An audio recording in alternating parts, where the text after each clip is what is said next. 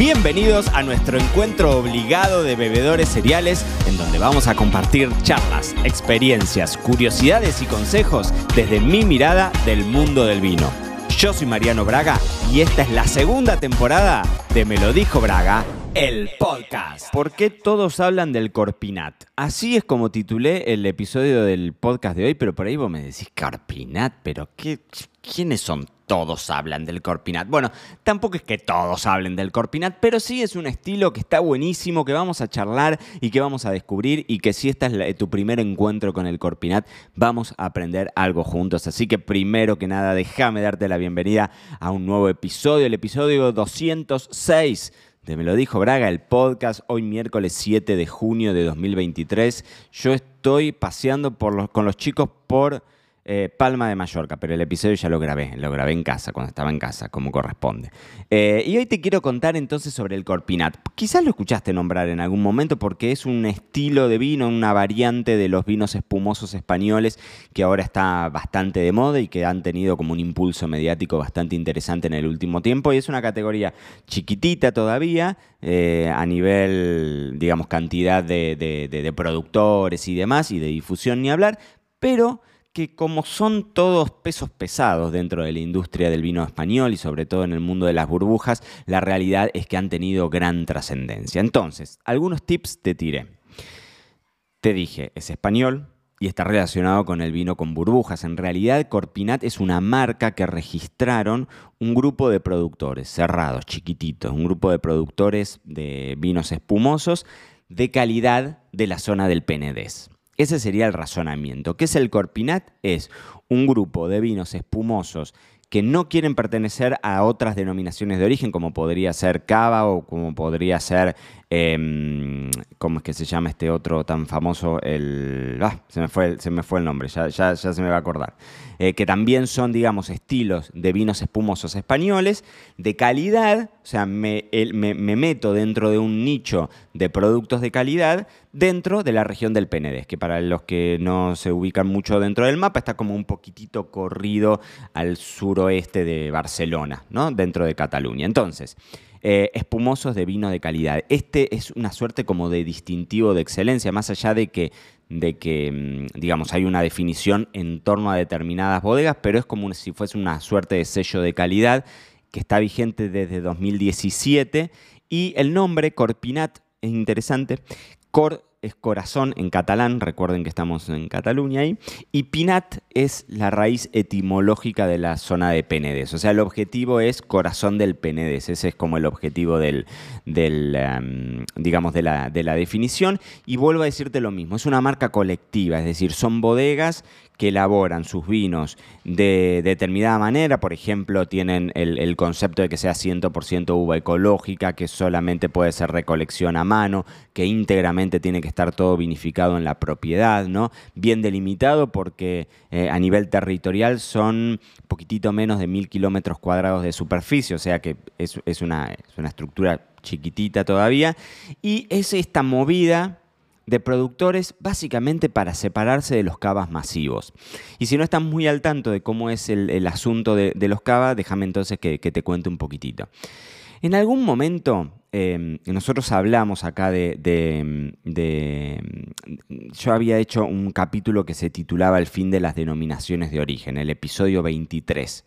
Y hablaba un poco de esto, de cómo muchas veces pasa con Jerez, pasa con Cava, que son denominaciones de origen muy grandes y tenés actores muy masivos, muy grandes. En Cava, por ejemplo, tenés Freysenet y Codorniu como los dos grandes estandartes, ¿no? Son productores de enormes cantidades de vino, de, son vinos que vos conseguís en el supermercado, que los conseguís por menos de 3 euros, ¿no? Eh, de hecho, hace mm, unos días nada más en mi canal de YouTube, si no me seguís en YouTube, tenés que seguirme en YouTube, es barra Mariano Braga OK, como en todas las redes sociales, Mariano Braga OK, e hice una compra de supermercado. Fui al Mercadona, que es uno de los supermercados más conocidos acá en España, y dije, bueno, tengo 20 euros, tengo que llevarme 5 vinos. Uno de los vinos que elegí fue un cava.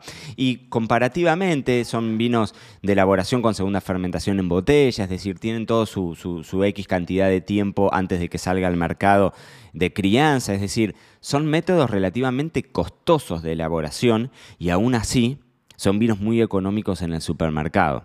Entonces, para alejarse un poco de, estos productores, digamos, que quieren alejarse un poco de los cavas masivos, los vamos a poner entre comillas, surge el Corpinat como una, mm, como una digamos, como, como, una antítesis, por decirlo de alguna forma. Ustedes piensen también que en términos geográficos la de Ocava, la denominación de origen Cava, es súper amplia. Son 160 municipios distintos, o sea, están repartidos en 7 comunidades autónomas acá en España.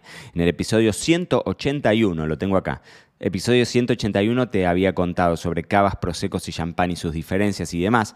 Y Ah, y el Classic Penedés, ahí está, que no me acordaba, lo tengo acá anotado, que eh, es otra variante de las burbujas dentro de Penedés, dentro de Cava, que digamos que toda esa zona de Cataluña es la más famosa dentro del mundo con burbujas en, España. ¿no? Entonces tenés los cavas, tenés el Classic Penedés, pero ahora tenés esta variante de los Corpinat. Que, para anotar, tiene que tener, para ser un, corpinat, más allá de, ser parte de ese, de ese, gremio, de esa comunidad, de esa cooperativa, entre comillas, de productores que se catalogan como de alta calidad, tienen que tener un mínimo de 18 meses de crianza con las levaduras. Pero hay ejemplos de esas mismas bodegas que tienen hoy vinos de 30 y de 60 meses de crianza con las mismas lías. El método de elaboración es el tradicional, de segunda fermentación en botella, el tan tradicional de los cava, de champán, de muchos de los grandes espumosos del mundo. Y una cuestión interesante eh, es que no puede comprarse vino a granel para la elaboración. Es decir, esto de que les contaba al principio de que se tiene que elaborar todo con, uva íntegramente eh, digamos, brotada de viñedos de la misma, de la misma propiedad, ¿no? Em, les recomiendo, si les interesa el tema, se pueden meter en la página web que es corpinat.com con doble N. corpinat.com y ahí van a ver, van a ver a los 11 productores estos, van a ver el tema de, bueno, de las características que debe cumplir eh, el, Corpinat y demás. Y es, algo, digamos, realmente interesante. Ahora, lo que uno se plantea muchas veces, y esto que te contaba en el episodio 23, en el fin de las denominaciones de origen, cuando aparecen estos casos, a veces es en donde uno se pregunta, ¿no? ¿Para dónde van estas estructuras? la estructura de la denominación de origen, ese consejo regulador, ese grupo de personas que, como funciona una denominación de origen cooperativamente en muchos sentidos, por ejemplo, en decisiones de elaboración, eh, en rendimientos por hectárea, en la calidad que tienen que cumplimentar, en la publicidad, en la venta. Bueno, cuando vos trabajás cooperativamente, o sea, la decisión es cooperativa y no, no te podés salir de esas decisiones, muchas veces, o no muchas veces, siempre dejas afuera los intereses puntuales, los intereses individuales. Y entonces en esos casos